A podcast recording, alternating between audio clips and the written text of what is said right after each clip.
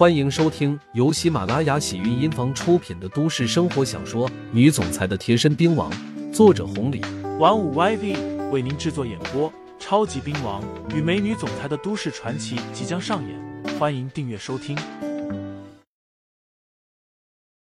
第三十一章就是不认识。几个人再次客气了一番，向彪和单炮知道自己的身份，赶紧忙活去了。至于七爷，倒是多留了一会儿。崔二姐忙前忙后的倒茶招呼了，她可不会像刘牧阳这样如此的拖大。不过七爷知道，这一次刘牧阳所做的都是因为崔二姐，客套了一番，从金虎欢聊到了接下来做什么，又聊到了将来他们的打算，都是江湖中人，很爽快。虽然之前闹了不愉快，不过因为方青书的原因。七爷现在也算放开了。至于刘牧阳，压根没把那些事情放在心上。聊到最后，七爷站起来说道：“二姐、刘弟，我晚上还有个饭局，我就先离开了。你们这边的事情交给香彪和单炮就可以，他们肯定会给办好的。”七哥，不留下来吃个便饭吗？崔二姐问道。因为刘牧阳称呼七哥。他也这么喊了起来。等你这地方开业吧，到时候我再召集一些道上的兄弟过来，好好的捧个场。那成，既然七哥你忙，那我就不挽留了。好。七爷朝着外面走去，刘牧阳和崔二姐送送。到了门口的时候，七爷还是忍不住的问了一句：“刘弟，那个能问你个事情吗？”七哥，你问。刘牧阳说：“好好，既然大家这么称呼了，又是同行，以后就是一家人了。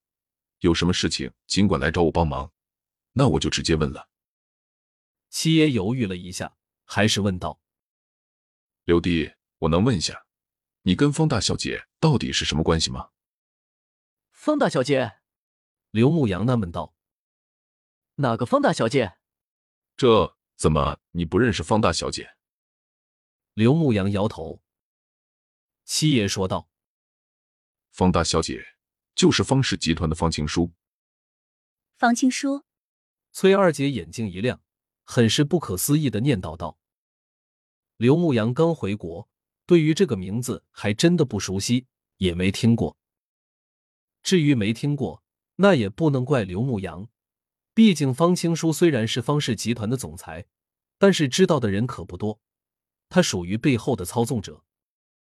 明面上那些所谓的经理、总经理不知道有多少，而且方青书这些年一直跟在方老爷子身边，去方氏集团的次数真不多。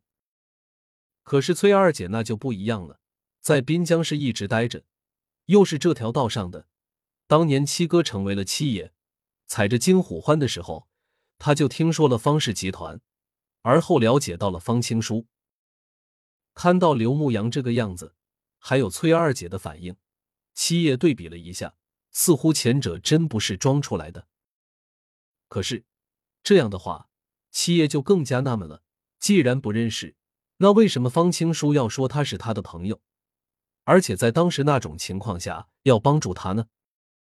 七爷本来想这么问下，摸清楚他们的关系，好把关系拉近一点，日后让刘牧阳给引荐引荐。可他万万没有想到，刘牧阳竟然不认识方青书。不认识就是不认识。刘牧阳倒也没有多说什么，七爷抱了抱拳，晚上还有饭局，直接离开了。等到七爷离开，崔二姐这才震惊道：“牧阳，跟姐说实话，你是怎么认识方大小姐的？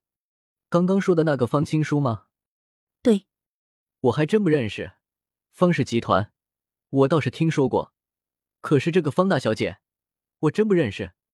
真的？肯定，这个我还骗你干嘛？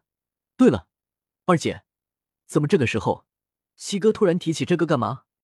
崔二姐思虑了一下，这才想到了什么，赶紧说道：“牧阳，你的身手固然厉害，可是能让七爷瞬间屈服，那也不太现实吧？”七爷这个时候又突然提起，我猜测，是不是那个方大小姐在七爷面前说了话？毕竟江南会也属于方家的，方大小姐如果说上话，七爷是不敢不给面子的。听到崔二姐这么一说，刘牧阳瞬间蒙圈了。他问道：“可是，那个方大小姐，我是真的不认识，她为什么要帮我呢？”这我就不知道了。七爷没多说，崔二姐也不知道。刘牧阳想了下，也能明白啥情况，所以不想了。